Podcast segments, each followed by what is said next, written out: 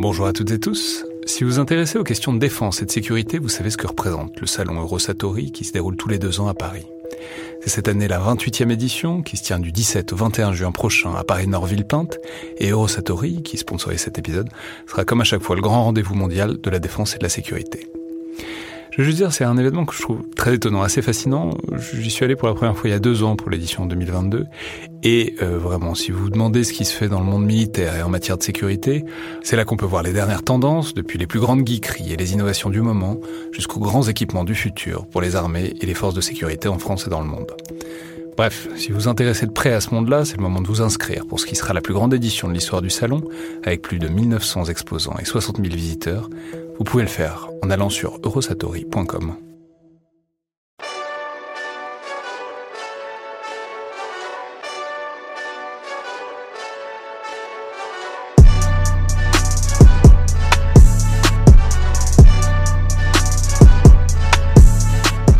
Bonjour à toutes et tous et bienvenue dans le Collimateur, le podcast de l'Institut de recherche stratégique de l'école militaire, l'IRSEM, consacré aux questions de défense et aux conflits armés.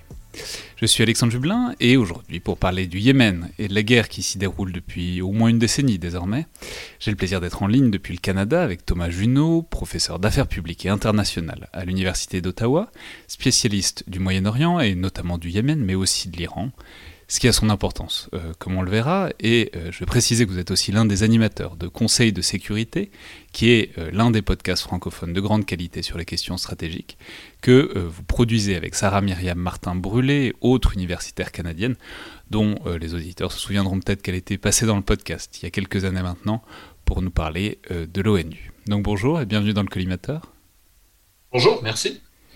Alors, pour euh, replacer les enjeux, je vais simplement souligner que le, Yémen, c'est vraiment l'une des guerres très longues et très meurtrières de ce début du XXIe siècle, puisque on estime qu'on est entre 350 et 400 000 morts depuis 2014, euh, pas seulement par les combats évidemment, mais aussi et surtout par euh, le désastre humanitaire qui leur est corollaire.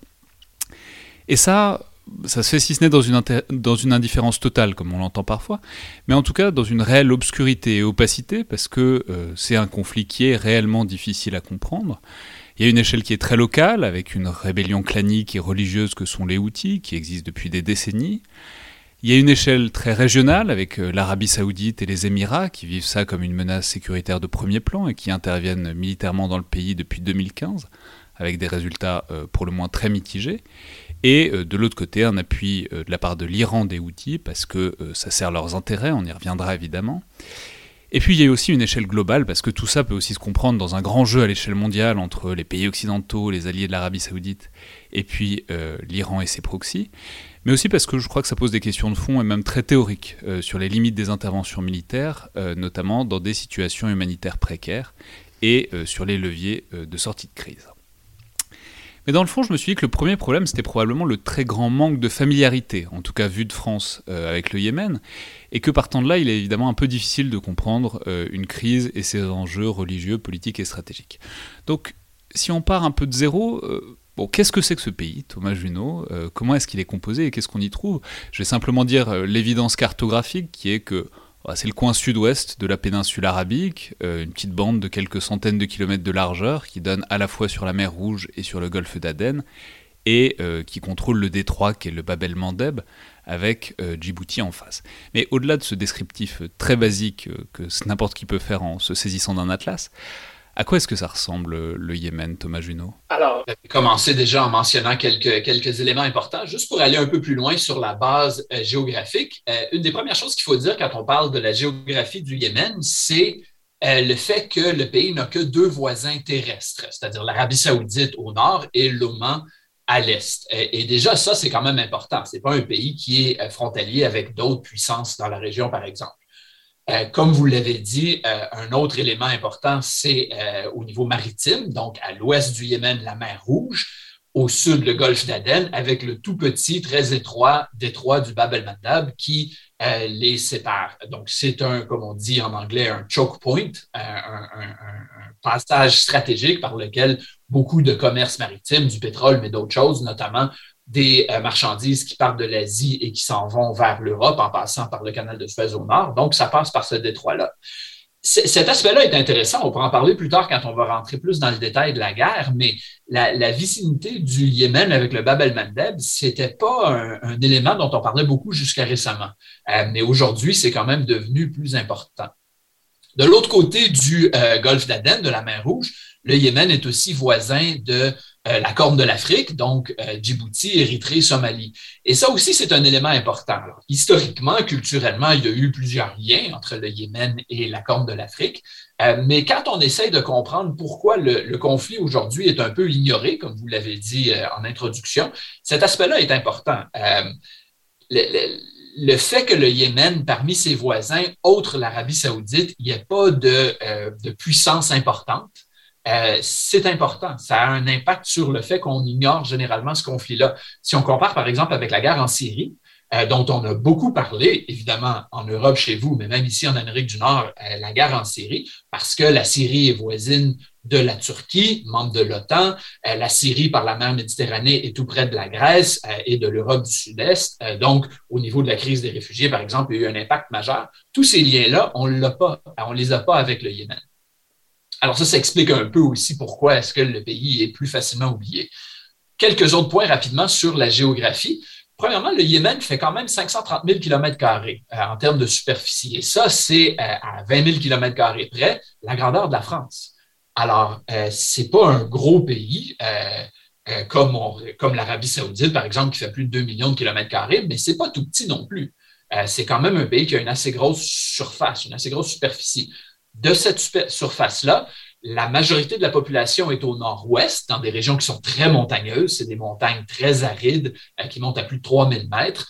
Le gros de la surface à l'est euh, est désertique, euh, beaucoup moins peuplé, ce qui explique entre autres pourquoi les relations avec l'Oman, qui est le voisin à l'est, sont plus limitées parce que même s'il y a une frontière de près de 1000 km entre les deux, c'est une région extrêmement vaste, très désertique et donc les échanges sont là, mais ils sont quand même limités.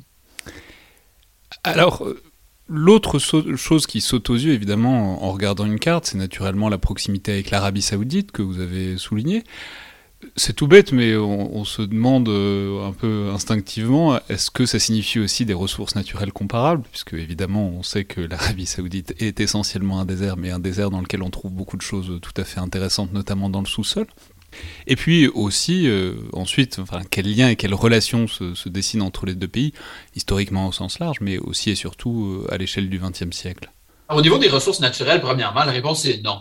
Euh, le Yémen n'est pas et n'a jamais été un producteur important de pétrole. C'est quand même une nuance importante parce que dans la région, outre l'Arabie saoudite, le Qatar, les Émirats, le Koweït, même l'Irak, c'est des gros producteurs de pétrole ou de gaz naturel ou les deux pas le Yémen. Euh, à son pic, le Yémen produisait un peu moins d'un demi-million de, barils de pétrole par jour. Euh, il y a quelques décennies de ça. Euh, ce qui était non négligeable et assez pour faire entrer quand même un peu d'argent dans le pays. Mais si on compare, un pays comme le Koweït ou les Émirats vont en produire 3-4 millions de barils par jour, avec des populations évidemment beaucoup plus petites. L'Arabie saoudite, on monte à environ 9 ou 10, parfois même un peu plus. Alors, à moins d'un demi-million de barils de pétrole par jour, pour une population plus importante, aujourd'hui environ 30 millions, ça fait qu'en termes de, revenus per capita, c'est pas important. Et ça, c'était au pic, même avant la guerre qui fait rage dans le pays aujourd'hui, qui évidemment a affecté la production de pétrole euh, beaucoup, la production diminuait parce que les réserves étaient limitées. Alors, euh, euh, non seulement c'était important pour comprendre un peu la, la, la pauvreté, l'absence de développement économique dans le pays, mais aussi quand on pense aux perspectives de reconstruction post-conflit, on en parlera tantôt. Je ne suis pas optimiste du tout quant aux perspectives euh, d'un scénario post-conflit, mais un jour, ça va arriver. Euh, le pétrole, les ressources naturelles, euh, il y en aura un peu, mais pas assez pour financer la reconstruction d'une façon significative.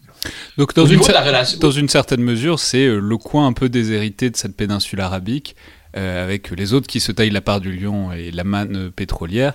Et là, c'est euh, le petit royaume, euh, enfin traditionnellement, ça a été longtemps un royaume montagneux, mais qui, n'intéresse réellement personne en termes de ressources naturelles. L'image au début de la question est, très pertinente, c'est-à-dire l'espèce de, coin oublié, marginalisé de la péninsule arabique. Les six autres pays de la péninsule arabique, donc l'Arabie saoudite, Qatar, Émirats, Oman, Koweït, Bahreïn, sont membres du Conseil de coopération du Golfe. Ce sont des monarchies de différentes formes, mais des monarchies quand même, absolument pas démocratiques, productrice de pétrole. L'Oman, Bahreïn, pas tant que ça, mais un peu quand même, un peu plus que le Yémen. Euh, ce sont des systèmes qui ont beaucoup en commun, qui ont leur rivalité, qui ont leur tension, évidemment.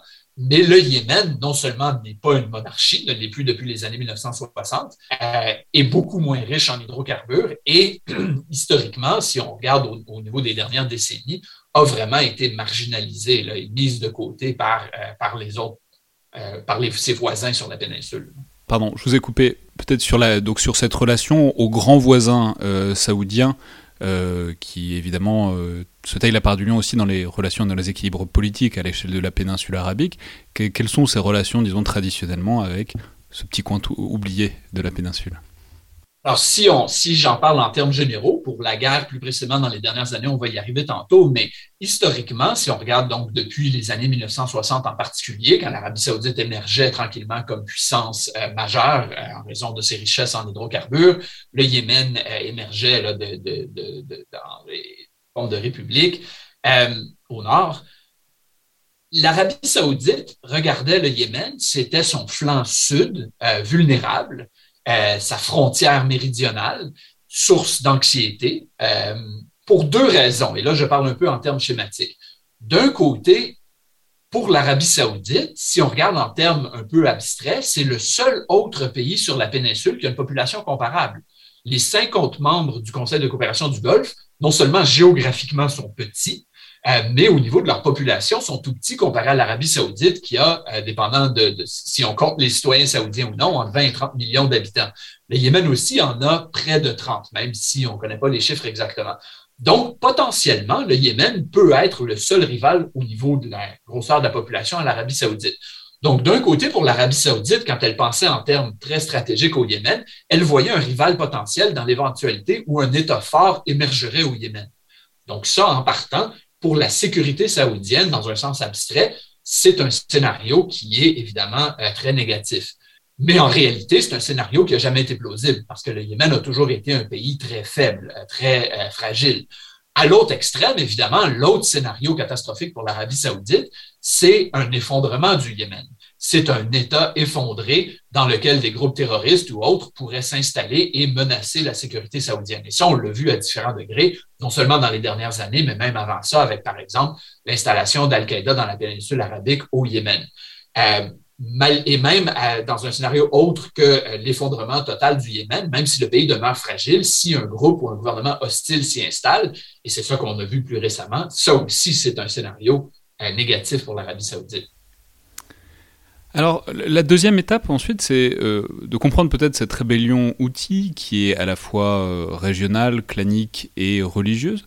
Donc, voilà, qu'est-ce qu'on désigne par ce terme euh, de outil et quand est-ce que c'est un mouvement qui apparaît, qui se forme et qui a une vraie signification euh, politique euh, à l'échelle, disons, du, du, Yémen et même plus, plus régionalement? Alors, juste pour prendre une minute de recul très historique avant de répondre spécifiquement à la question sur qui sont les outistes et comment est-ce qu'ils émergent, pendant environ 1000 ans, donc du 9e siècle jusqu'aux années 1960, le Yémen est gouverné. Ici, il faut utiliser le mot gouverner avec un peu de flexibilité par un imama, donc un royaume, zaïdite, qui est une minorité au sein de la famille chiite de l'islam. Des zaïdites chiites, il y en a au Yémen et à peu près nulle part ailleurs. C'est environ 40% de la population au Yémen. Euh, évidemment, quand je dis pendant mille ans, euh, ça a été un contrôle euh, sur le territoire qui a beaucoup fluctué. c'est le territoire qui contrôlait la puissance du gouvernement. Dans les années 1960, l'imama zaïdite est renversé par une, par une révolution républicaine soutenue par l'Égypte de Nasser. Il y a une guerre civile pendant quelques années. Les républicains gagnent. Le Yémen républicain, tel qu'on le connaît aujourd'hui, est né. Et c'est là où l'émergence des Houthis doit être comprise, parce que l'élite zaïdite, qui venait des montagnes reculées dans le nord-ouest du pays, suite à la disparition de l'imama et à la naissance de la République, deviennent marginalisés. Au niveau politique, évidemment, ils sont loin du pouvoir central, mais aussi au niveau économique, culturel et religieux et, leurs sentiments de marginalisation sont légitimes, ils sont réels, dans le sens où ils sont effectivement marginalisés. Dans les années 70, 80, 90, ce sentiment-là monte, et dans les années 90, autour du leadership charismatique de la famille Houthi, donc c'est une famille du Nord-Ouest, des descendants de cette élite-là euh, qui dirigeait le pays auparavant, euh, se cristallise une espèce de mouvement de protestation qui au début est politique, très culturel aussi, très religieux et non violent. Mais la frustration augmente, la répression par le gouvernement central républicain est de plus en plus forte. Et si on fait ça un peu rapidement, en 2004, cette frustration-là se mobilise, encore une fois sous le leadership charismatique de la famille al-Houthi, dans une rébellion qui devient une insurrection armée. Donc, de 2004 à 2010, il y a six rondes de combats de plus en plus violents, de plus en plus euh, brutalement réprimés par le gouvernement central. À ce moment-là, c'est sûr qu'on euh, commence à se rendre compte que les Houthis sont eux-mêmes très brutaux, très corrompus, absolument. Mais il faut quand même garder en tête que jusqu'à ce moment-là, les revendications, les grievances, comme on dit en anglais, qui ont mené à l'émergence de ce mouvement-là sont légitimes. Et la répression auquel ils font face est, vraie. Mais quel, euh, enfin, c'est un peu compliqué à dire, mais quel genre de guérilla est-ce que c'est? C'est-à-dire, est-ce que c'est des guérillas tribales dans les montagnes comme on a pu en connaître en Afghanistan? Est-ce que ce sont des, des, mouvements plus organisés qui contrôlent peut-être certains centres urbains? Si, on essayait d'avoir un tableau un peu approximatif de à quoi ça ressemble la guerre au Yémen, euh, disons, depuis le début des années 2000, c'est quel genre de combat, quoi? Alors, au début, les Houthis, c'est une guérilla. Des montagnes, c'est une milice tribale comme il y en a plusieurs autres au Yémen, euh, armée seulement de Kalachnikov, de AK-47, euh, avec des armes légères seulement, euh, qui fait face à un gouvernement, évidemment, à une armée nationale plus, beaucoup mieux équipée. Mais au fil des années 2000, pendant les six, six rondes de combat de 2004 à 2010, cette rébellion-là s'organise il y a un marché noir euh, de l'armement au Yémen qui est très, euh, très euh, sophistiqué. Donc, les Houthis peuvent s'acheter beaucoup d'armes comme ça. par la corruption de plusieurs dirigeants armés, ils réussissent à obtenir des armes comme ça. Donc, pendant ces années-là, la rébellion s'organise, elle devient plus forte, mieux équipée, mieux entraînée aussi. Elle acquiert beaucoup d'expérience pendant ces années-là, mais ça demeure une milice tribale quand même assez rudimentaire au niveau de, son, de la sophistication de son armement. Enfin, un autre élément, enfin peut-être une deuxième force dont il faut peut-être dire un mot tout de suite, c'est euh, la mouvance djihadiste et notamment Al-Qaïda qui aura plusieurs noms. Alors c'est d'abord Al-Qaïda au Yémen, puis ça deviendra euh, euh, Al-Qaïda dans la péninsule arabique. Mais euh, on peut dire que le Yémen est vraiment un des endroits où ils sont historiquement puissants, c'est un des bastions euh, d'Al-Qaïda à l'échelle globale. Alors comment est-ce qu'ils émergent et euh, qu'est-ce qu'ils représentent dans l'équilibre, disons, politique du Yémen? Al-Qaïda a effectivement une présence historique importante au Yémen. On a vu par exemple en 2000 l'attentat sur le USS Cole, qui était un, navire américain qui était au large de Aden, donc au sud du Yémen, dans le golfe d'Aden, qui a causé la mort, si je me rappelle bien, de 17 marin. C'était une, des, attaques importantes qui a cristallisé la montée en puissance d'Al-Qaïda à la fin des années 90 et qui nous a amené jusqu'au 11 septembre. Pendant les années 2000, il y a plusieurs factions, plusieurs cellules d'Al-Qaïda au Yémen, en Arabie saoudite. Pendant les premières années après le 11 septembre, l'Arabie saoudite euh, euh, réprime fortement la présence d'Al-Qaïda. Beaucoup de ses membres se rendent vers le Yémen. Plusieurs sont des vétérans de la guerre en Afghanistan, du djihad euh, contre les soviétiques dans les années 80. En 2009, donc, ça nous amène à la naissance formelle d'ACPA, comme vous, l'avez dit, Al-Qaïda dans la péninsule arabique, qui unifie plusieurs euh, cellules, plusieurs factions d'Al-Qaïda dans la péninsule arabique. À ce moment-là, le gouvernement américain considère que euh, ACPA est la, la faction régionale d'Al-Qaïda, de la mouvance globale, qui présente la menace la plus importante au territoire américain. C'est comme ça que le gouvernement américain va souvent le définir. On a vu plusieurs attentats euh, manqués qui ont passé proche de réussir. Euh, en 2009, à Noël, par exemple, un individu qui avait caché des, explosifs dans ses sous-vêtements a essayé de se faire exploser alors que son avion allait atterrir à Chicago. Il s'en est sorti avec des blessures très douloureuses, mais euh, a, manqué son coup finalement. Il y a eu d'autres attentats qui ont passé proche de réussir. Charlie Hebdo à Paris, après ça, c'est aussi ACPA, et on pourrait donner quelques autres exemples. Aujourd'hui, ACPA est encore présent, est encore euh, relativement fort, donc pose une menace euh, aux États-Unis, aux pays occidentaux, mais ACPA est, empêtré un peu dans la guerre euh, civile au Yémen qui, même si d'un côté lui offre beaucoup d'instabilité et donc l'absence d'un gouvernement central qui pourrait lutter contre elle, En même temps, ça rend une organisation plus sophistiquée quand même assez complexe. C'est ce que j'allais dire, c'est quelle relation exactement entre ACPA et les Houthis? On se doute que c'est pas exactement la même chose religieusement, l'islam zaïdiste et euh, le djihadisme, euh, enfin la version djihadiste d'Al-Qaïda. C'est-à-dire, est-ce que c'est une opposition? Est-ce que c'est après tout une cohabitation dans le sens où ils ont un ennemi commun qui est le gouvernement central? Comment est-ce que ça se gère à l'échelle euh, du Yémen?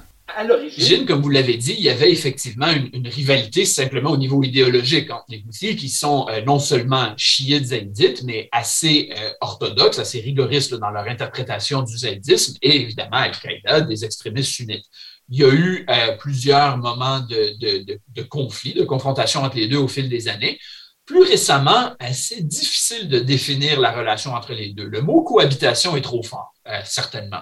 C'est vrai qu'il y, a, eu plusieurs rapports dans des médias, des analystes au Yémen sur le terrain qui ont fait rapport de peut-être des fois certains moments précis, ponctuels de cohabitation, même si c'est pas vraiment un mot que j'aime, ou ils ont accepté de, chacun fait son affaire de son côté, en gros.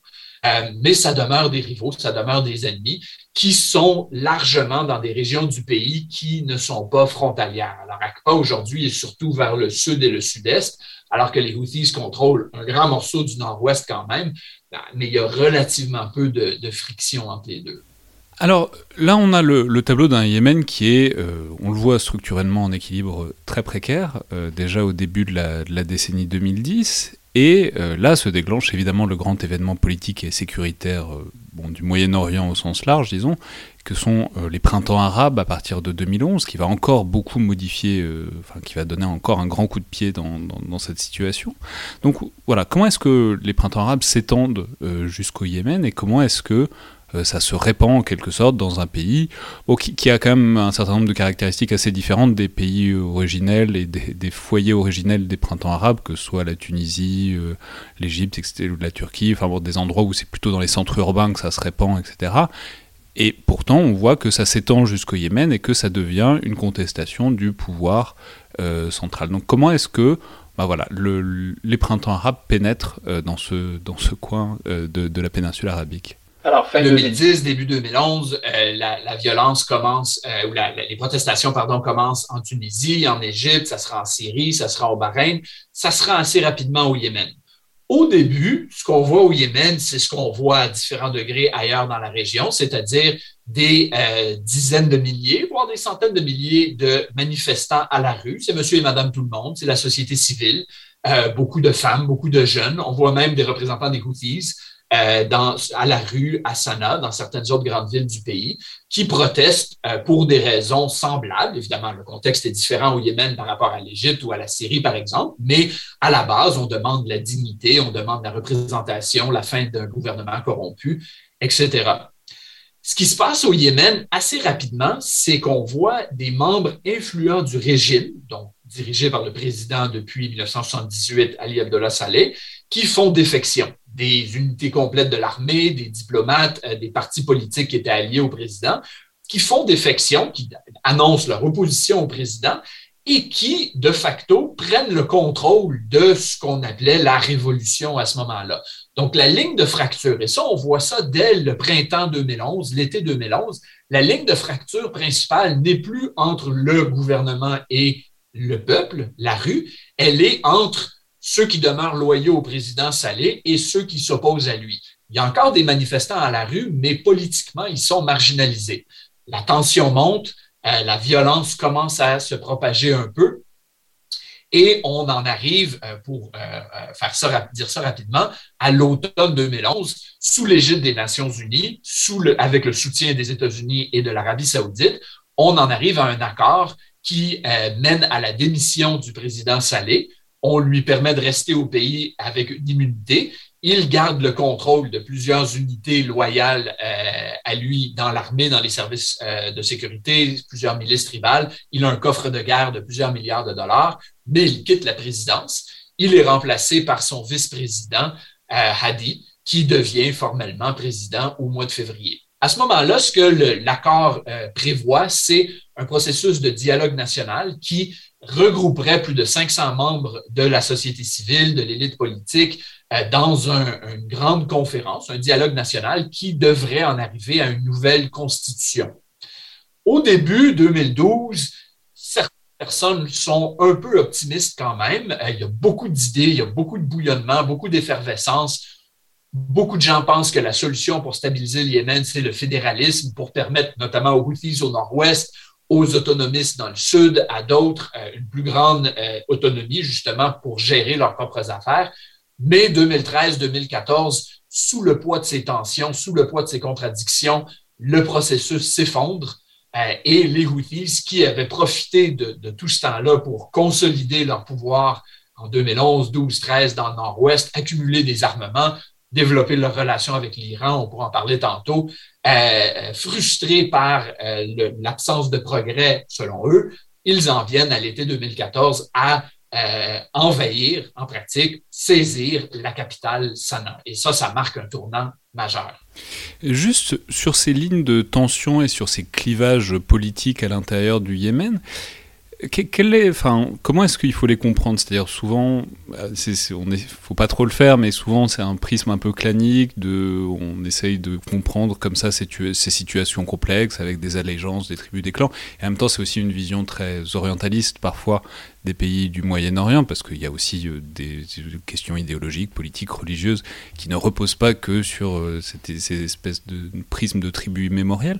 Donc comment est-ce qu'il faut comprendre, disons, cette diversité, ces oppositions politiques à l'échelle d'un pays euh, comme le Yémen? Est-ce que c'est le fait tribal qui est fondamental, ou est-ce que ça, il y a plein de lignes de division beaucoup plus variées que ça? Alors, quand on essaye de comprendre euh, le portrait politique comme ça, je pense que la dernière façon, euh, la dernière proposition que vous avez faite dans votre question est la bonne, c'est-à-dire qu'il y a de multiples lignes de fracture. Euh, oui, les sont importantes au Yémen, on ne peut pas le nier, mais en même temps, de, réduire, et il y a assez, des fois on voit des références à ça dans les médias, mais de, réduire à, la dimension tribale l'ensemble de la politique au Yémen, ben c'est c'est faux, c'est orientaliste ou c'est tout simplement pas, euh, pas, pas, pas, pas vrai.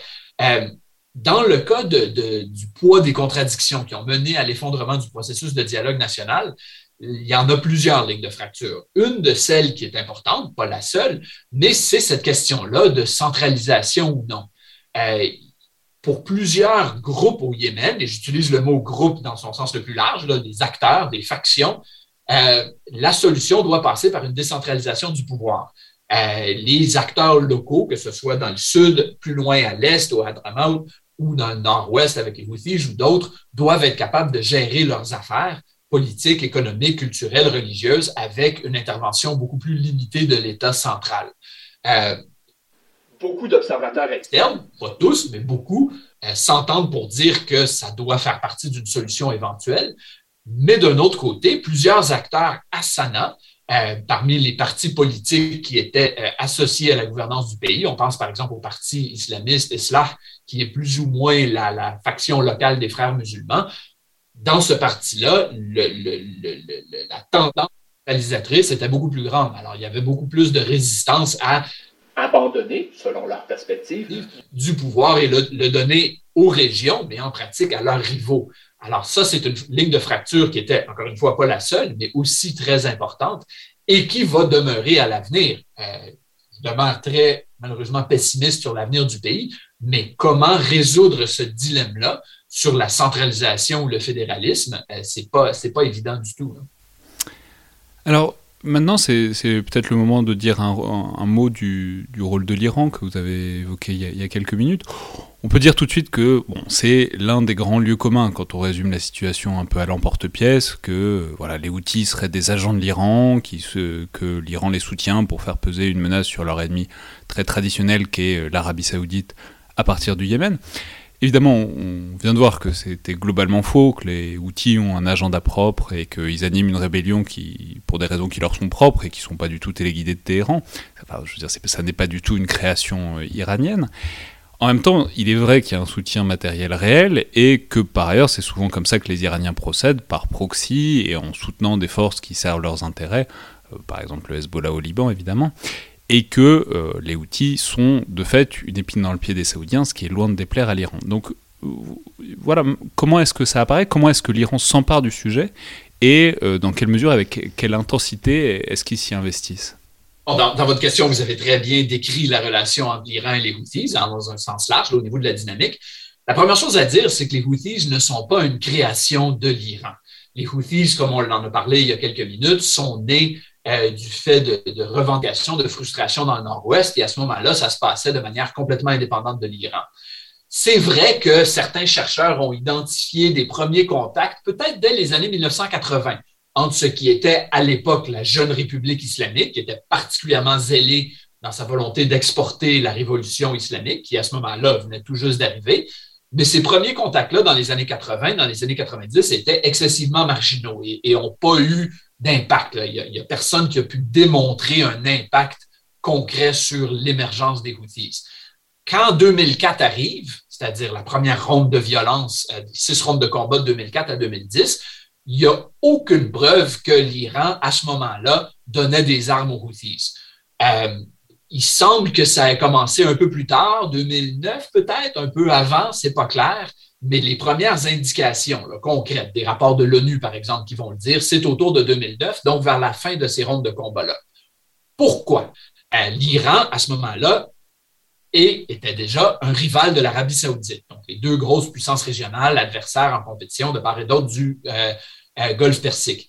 À ce moment-là, donc autour de 2009, le Yémen pour l'Iran, c'est marginal. Les priorités de l'Iran en matière de politique étrangère, c'est l'Irak, évidemment. C'est la Syrie qui va le devenir à partir de 2011. C'est la relation avec le Hezbollah au Liban, tout de suite après la guerre de 2006. C'est la gestion de, tout le dossier du programme nucléaire. C'est la sécurité dans le Golfe Persique. Le Yémen est loin derrière tout ça. Mais ça n'empêche pas. Neuf, l'Iran regarde ce qui se passe au Yémen, voit un groupe avec lequel il a des affinités idéologiques, pas vraiment religieuses. C'est secondaire cet aspect-là. Idéologique, c'est-à-dire on n'aime pas l'Arabie saoudite en termes euh, simples, euh, et un groupe qui est, qui est de plus en plus hostile à l'Arabie saoudite et qui est sur la frontière méridionale, comme on en parlait au début, un peu vulnérable de l'Arabie saoudite. Donc stratégiquement, pour l'Iran, le Yémen autour de ça devient un peu plus intéressant demeure secondaire, même tertiaire, mais un peu plus intéressant parce qu'on voit un intérêt. C'est après 2011, donc quand le Yémen devient beaucoup plus instable dans le contexte post-soulèvement, l'Arabie saoudite devient de plus en plus anxieuse face à cette instabilité-là, les Houthis deviennent de plus en plus puissants, donc les morceaux du casse-tête s'assemblent un peu plus pour l'Iran et l'équation devient encore plus attrayante. Donc on voit le, soutien iranien qui, au début, euh, se limitait à des petites quantités d'armes légères, un peu d'argent, un peu de conseils, autour de 2011, 2012, 2013, augmenté encore plus. Mais à ce moment-là, on demeure encore dans le domaine d'un soutien limité qui euh, n'a pas un impact majeur sur le terrain. Et surtout, surtout, pour revenir au point dans votre question, ne fait pas des Houthis une marionnette de l'Iran. Dans certains milieux euh, plus euh, agressifs, hawkish aux États-Unis, en Arabie saoudite, on va, dès ce moment-là, décrire les Houthis comme un pion de l'Iran, comme une marionnette de l'Iran.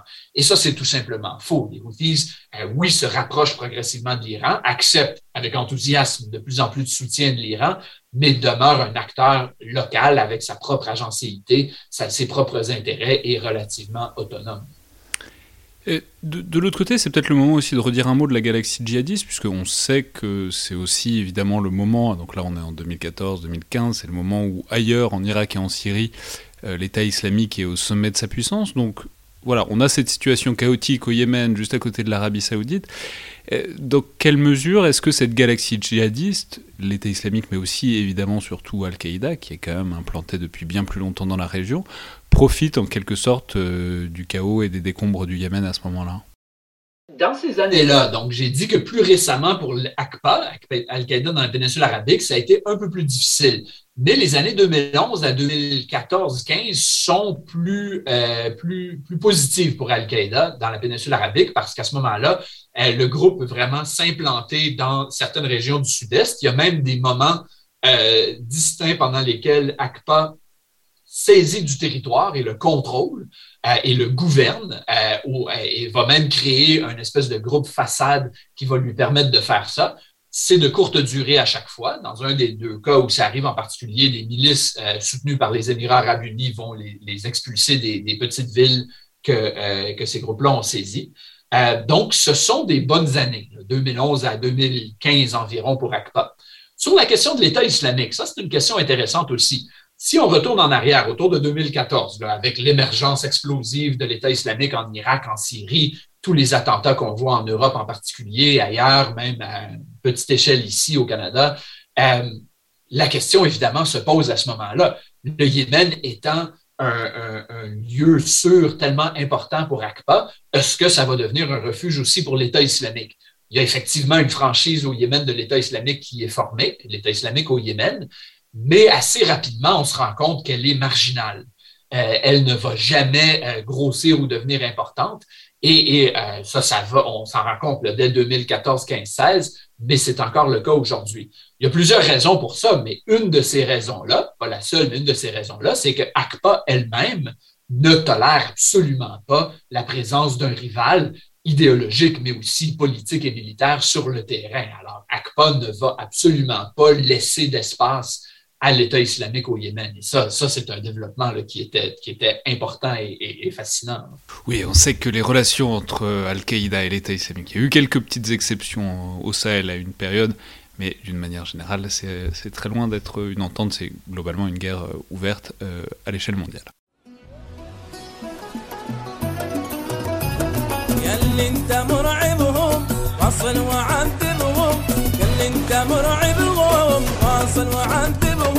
يدك على زنادك امحي معالمهم يوم الحساب اليوم والنصر للمظلوم. يوم الحساب اليوم والنصر للمظلوم. لو يقطعوا زاد عنك كلهم اشربهم ياللي انت مرعبهم واصل وعذبهم. ياللي انت مرعبهم واصل وعذبهم. يدك على زنادك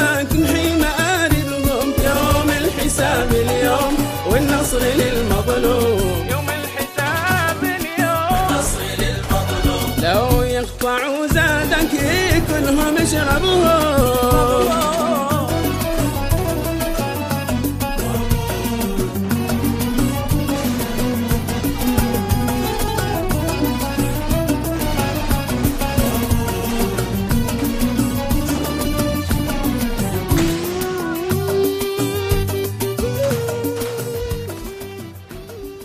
Alors le, moment euh, suivant, c'est évidemment euh, l'intervention militaire à partir de mars 2015, où l'Arabie saoudite, à la tête d'une...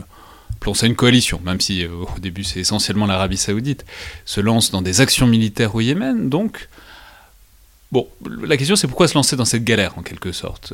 J'imagine bien qu'à l'origine ils étaient probablement optimistes, mais il s'agit quand même de quelque chose d'assez ambitieux, c'est-à-dire vouloir rétablir de l'ordre dans cette situation chaotique et euh, traditionnellement, c'est pas vraiment l'idée qu'on se faisait euh, du royaume saoudien, ce rôle d'intervention militaire stabilisatrice euh, dans des pays étrangers, quand bien même ce serait dans leur environnement.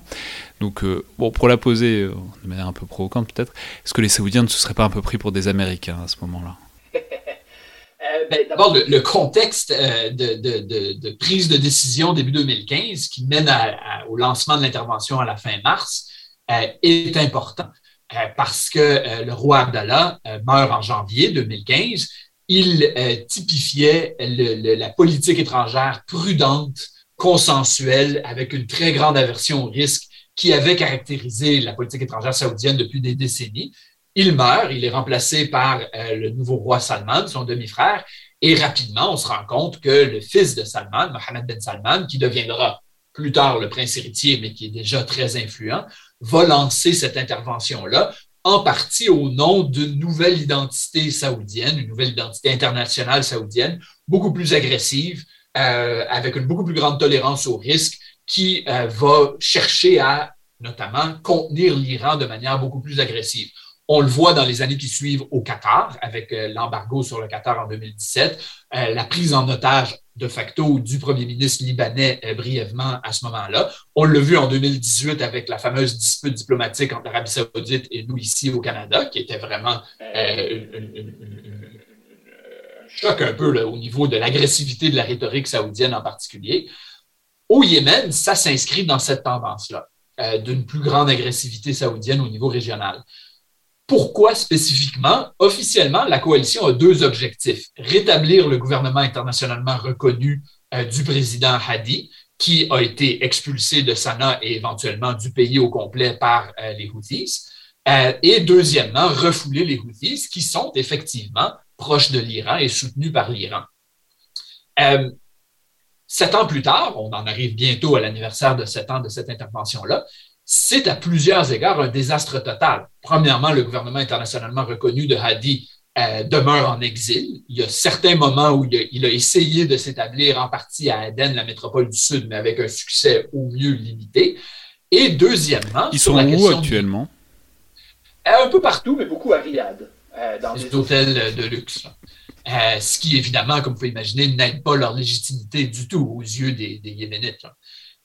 L'autre aspect sur lequel euh, la coalition a échoué lamentablement, c'est l'autre objectif qui était de refouler les Houthis. Aujourd'hui, les Houthis sont exponentiellement plus forts politiquement, institutionnellement, militairement qu'ils ne l'étaient en 2015. Donc, si on juge la coalition sur la base de cet objectif-là, c'est un échec lamentable.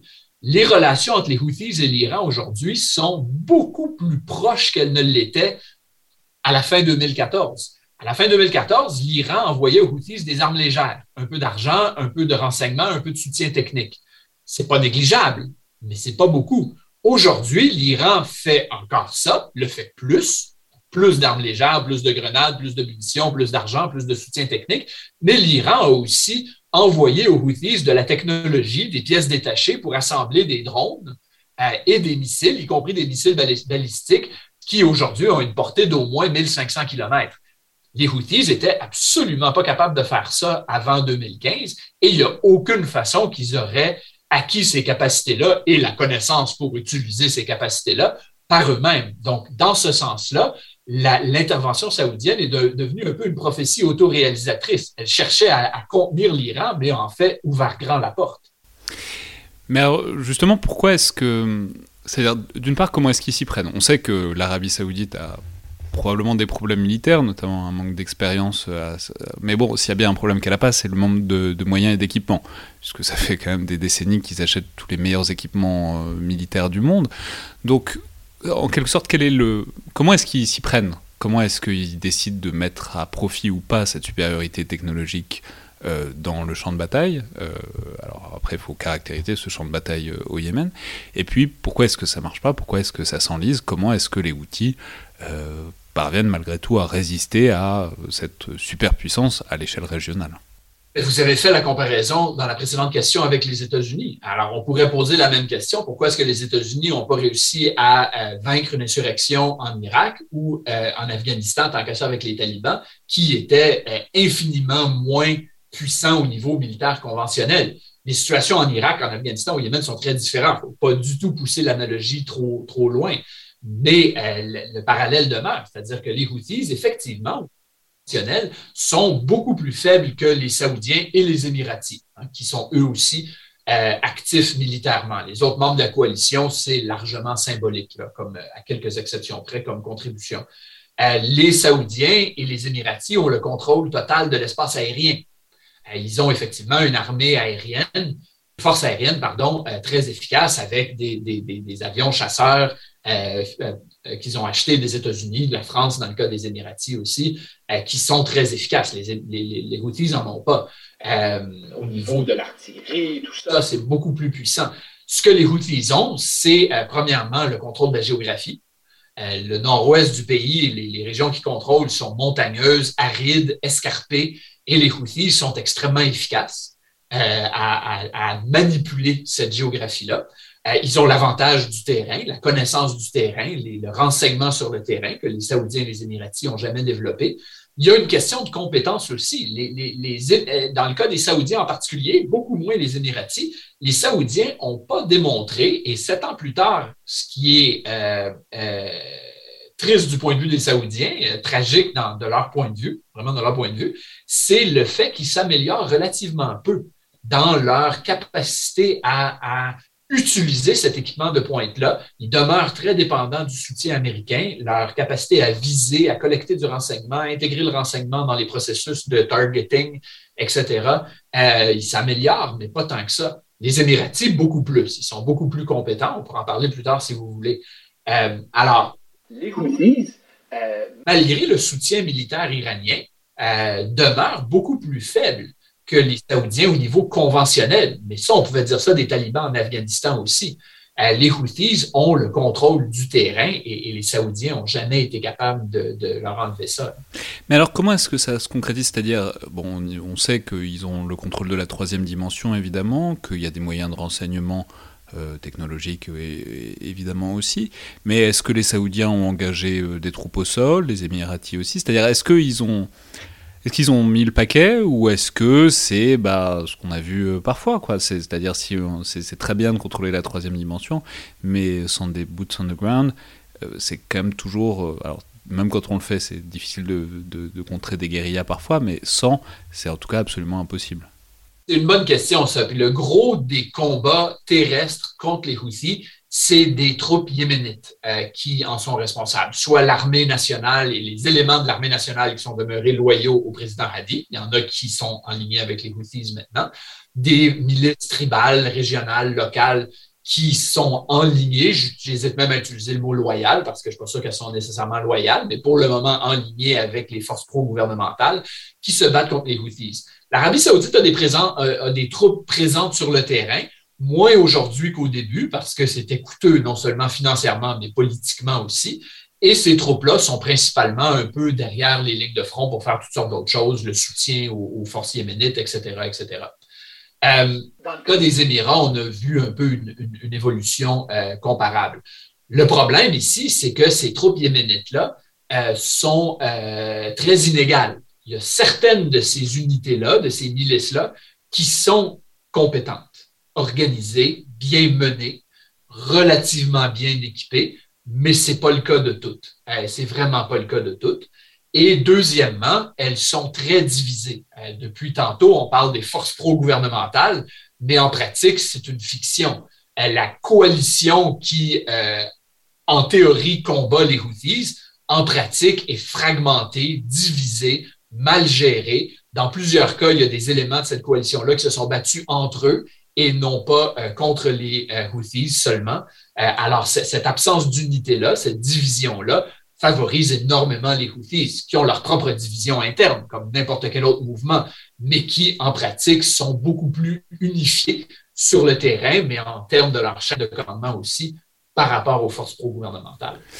Ce que j'allais dire, c'est comment est-ce que ça se caractérise du point de vue des outils? C'est-à-dire déjà dans les régions, parce que bon, on peut pas, on y reviendra, mais on peut pas totalement écarter le fait qu'ils continuent à gagner du terrain et voir qu'ils contrôlent une grande partie du territoire yéménite euh, à terme à quoi est-ce que ça ressemble Les régions qui contrôlent, quel genre de régime ils mettent en place? Parce que ça préfigure peut-être euh, des choses. Et puis aussi, euh, dans, quelle mesure est-ce qu'ils gagnent en ambition? Parce que, vous, l'avez dit tout à l'heure, ils montent en technologie. On peut mentionner euh, tout le monde qu'en fait, ils commencent à faire peser des très sérieuses menaces sur le commerce maritime autour du Bab el-Mandeb, parce qu'ils ont des gros missiles qui peuvent taper des tankers. Bref, comment est-ce que, si on, inverse un peu le prisme, si on arrête de regarder les outils de loin et qu'on les regarde un peu de près, comment est-ce que ça se caractérise, cette euh, montée en puissance? Ça, c'est une question très importante qui a des implications majeures pour, euh, pour l'avenir. Les Houthis, aujourd'hui, contrôlent euh, des pans entiers de territoire du côté ouest du pays, surtout le nord-ouest. Ils descendent assez bas vers le sud, mais pas tout à fait jusqu'à la côte sud. En termes de proportion, c'est difficile à dire à quoi ça correspond à l'échelle nationale parce qu'il y a tellement de zones qui sont floues, mais c'est pas la majorité parce qu'il y a tout le grand désert de l'Est qui est pratiquement vide dans lequel les Houthis sont pas vraiment présents. Au niveau de la population, le chiffre qui est sous leur contrôle varie entre 50 et 70% 70% ça me semble un peu beaucoup, euh, mais c'est probablement au moins 50% Il y a eu des déplacements de population, c'est difficile de mesurer euh, précisément sur le terrain. On est dans ces eaux-là. Le point qui est essentiel, c'est que ce qu'on voit depuis quelques années, il y a peu de médias fiables sur le terrain, mais il y a assez de, rapports qu'on voit sortir des activistes, des journalistes locaux, etc., euh, pour voir que l'administration que les Houthis sont en train de construire à Sanaa, qui contrôle maintenant la capitale évidemment depuis presque huit ans, elle est, elle est obscurantiste, elle est brutale, elle est répressive et c'est dire quelque chose qui est évident, mais elle n'est absolument pas démocratique. Et ça, c'est problématique. C'est problématique pour les Yéménites qui vivent sous cette administration-là, parce qu'elle est extrêmement répressive, mais c'est aussi problématique pour l'avenir. Et c'est une des raisons pour lesquelles, comme je le disais tantôt, euh, je ne suis pas du tout optimiste pour la perspective d'un processus de paix. Parce que ce que les Houthis sont en train de construire, c'est un système totalitaire euh, qui n'est absolument pas intéressé au compromis. En théorie, une solution pour en arriver à la phase post-conflit doit voir tous les belligérants, les membres, les belligérants importants, avec des membres de la société civile, s'asseoir à table. Là, évidemment, je simplifie un processus de paix, mais en, bout de ligne, ça revient à ça. S'asseoir à la table, négocier, discuter et en arriver à une entente plus ou moins consensuelle. Les Houthis, aujourd'hui, sont excessivement intransigeants et n'ont démontré aucune intention de vouloir faire des compromis de ce genre-là. Alors, ce que ça veut dire, c'est que euh, les Houthis veulent contrôler le plus possible, ne sont pas intéressés au compromis, mais ne sont pas capables de prendre le pays au complet, y compris tout le grand désert de l'Est, des parties du Sud. Alors, c'est pour ça qu'on est pris dans cette espèce d'équilibre-là, instable, dangereux, mais duquel il n'y a pas de sortie évidente. Euh, à l'opposé, il faut peut-être aussi dire un mot de ce que ça représente sur la scène internationale. Alors, la guerre au Yémen, c'est souvent euh, critiqué dans les opinions publiques euh, occidentales, disons, sous l'angle du désastre humanitaire. Déjà, on peut peut-être en parler. J'ai donné les chiffres euh, liminairement de 350, 400 000 morts, peut-être plus maintenant voilà, comment on parle. Là Déjà, pourquoi et comment est-ce que cette situation militaire est tactique? Mais après tout, on pourrait dire qu'il n'y a pas vraiment de raison. C'est-à-dire, euh, en Afghanistan, bah, il y a eu des combats pendant très longtemps, il n'y a pas eu non plus euh, de, mortalité de masse euh, à l'échelle nationale. Pourquoi est-ce que là, cette situation militaire et tactique, ça se traduit par un corollaire de désastre humanitaire à ce point-là alors, les, chiffres précis de la situation humanitaire ne sont pas connus, dans le sens où on peut avoir des estimations, mais en raison de la difficulté d'avoir des informations fiables sur le terrain, c'est pas évident. L'ONU, différentes ONG, le Conseil des réfugiés norvégiens, par exemple, ont une présence sur le terrain, mais c'est imprécis. 200, 300, 400 000 morts, on est dans ces eaux-là. 70, 80, 85% de la population qui est en, situation de, besoins aigus au niveau euh, humanitaire plus d'un million de cas de choléra, qui est évidemment un chiffre extraordinairement percutant parce que c'est une maladie qui devrait être éliminée aujourd'hui. Le, problème avec cette situation-là, c'est qu'il n'y a pas de solution évidente. Et, vous parliez du rôle international, de l'intervention internationale, des débats euh, auxquels ça, donne lieu. Il n'y a aucune solution évidente. Et, on voit beaucoup de gens à gauche en particulier, mais aussi dans la droite libertaire aux États-Unis, mais dans la gauche aux États-Unis, ici au Canada, même si notre rôle est évidemment marginal, en Europe aussi, qui demandent l'arrêt de tout soutien américain, français, britannique à l'intervention saoudienne au nom du principe selon lequel cette intervention-là est immorale. Elle a mené à plusieurs crimes de guerre, ce qui est entièrement vrai. Euh, au niveau des crimes de guerre, au niveau de son immoralité, j'aurais tendance à être d'accord aussi. Le problème, c'est que la solution est pire que euh, le problème actuel, dans le sens où si les États-Unis principalement, mais aussi la France et la Grande-Bretagne arrêtaient leur soutien à l'Arabie saoudite et aux Émirats, euh, le gouvernement Hadi, internationalement reconnu, serait au minimum largement affaibli et risquerait de s'effondrer. Quand, je ne sais pas, comme le gouvernement afghan en quelques heures ou en quelques semaines ou quelques mois, on ne peut pas prédire, mais il ne survivrait pas. Et à ce moment-là, les Houthis prendraient le contrôle du pays, ou en tout cas de plus grand contrôle du pays, pas nécessairement le pays en entier, ce qui n'améliorerait pas la situation et peut-être même l'empirerait. Alors, c'est dans ce sens-là où les pays occidentaux, mais aussi les Saoudiens, sont pris dans un bourbier. La solution actuelle ne fonctionne pas. Elle a contribué à un désastre humanitaire, mais aussi stratégique. Mais se retirer empirerait les choses. Mais c'est un cas très intéressant parce que par ailleurs, il y a toute cette problématique vraiment humanitaire et même d'arrivée de, de l'aide humanitaire. Enfin, en ça, ça ressemble à beaucoup des conflits africains des, des, années 90 et, 2000. C'est-à-dire, on a vu que encore euh, récemment, au début, euh, au début 2021, euh, je crois, Joe Biden a retiré les outils de la liste des organisations terroristes précisément parce que ça empêchait d'amener euh, de l'aide humanitaire au Yémen et que bah, du coup ça empirait la crise, ça empirait les, les, victimes. Donc on est dans une sorte de contradiction entre les intérêts de l'allié, qui est évidemment un allié très pratique, les Saoudiens parce qu'ils aident sur plein d'autres choses, des intérêts humanitaires parce qu'on ne peut pas laisser cette crise s'empirer, et puis une position de principe qui est faible, qui est qu'on n'aime pas les outils, mais en même temps on ne sait pas très bien comment les, les gérer euh, étant donné leur situation sur le terrain. Quoi. Ce débat-là autour de la, nomination des Houthis sur la liste des entités terroristes étrangères aux États-Unis illustre bien le dilemme. C'est-à-dire que l'administration Trump, euh, pour faire plaisir aux Saoudiens, euh, pas pour des motifs réels, c'est-à-dire les Houthis sont des terroristes, l'administration Trump a mis les Houthis sur la liste des entités terroristes étrangères à la fin de son mandat. Ça fait plaisir aux Saoudiens. L'administration Biden les a enlevés au début. Et le débat a repris tout récemment, notamment suite à l'attaque, euh, aux trois séries d'attaques des sur les Émirats arabes unis, où semble-t-il que les, attaques au missiles et aux drones, le gouvernement émirati aurait demandé aux Américains de les rajouter sur la liste. Si on regarde le pour et le contre d'une telle décision, et, j'analyse ça en termes de pour et contre parce que la réalité de la liste des entités terroristes aux États-Unis, c'est qu'aujourd'hui, la question à savoir si le groupe est réellement terroriste ou non est secondaire. Hein. C'est un calcul stratégique que les États-Unis font. Euh, est-ce que les Houthis sont un groupe terroriste? Ben, ils ont commis des actes qui sont certainement terroristes. Ça, ça je pense qu'il n'y a, a, plus vraiment de doute sérieux à avoir là-dessus.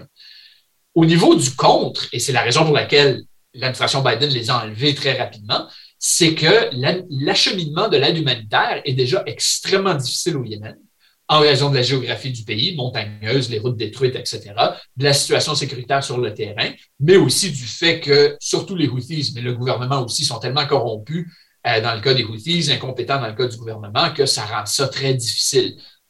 En mettant les Houthis comme entité terroriste, euh, toute organisation internationale humanitaire qui ferait affaire avec eux pourrait se ramasser à avoir des problèmes avec les États-Unis parce qu'ils coopéreraient avec une entité terroriste. En théorie, il y a des exemptions à ces protocoles-là. En pratique, tout le monde est d'accord pour dire que ces protocoles-là ne fonctionnent pas vraiment et que ça nuirait grandement au travail des organisations humanitaires. Donc, euh, ça empirerait la crise qui est déjà aiguë. Ça, c'est l'argument principal contre. L'argument en faveur, c'est que les États-Unis aujourd'hui ont très peu d'outils pour mettre de la pression sur les Houthis. En anglais, on appelle ça du leverage, des outils qui permettraient aux États-Unis de négocier avec les Houthis dans le cadre d'un éventuel processus de paix. Les États-Unis peuvent faire peu de choses contre les Houthis.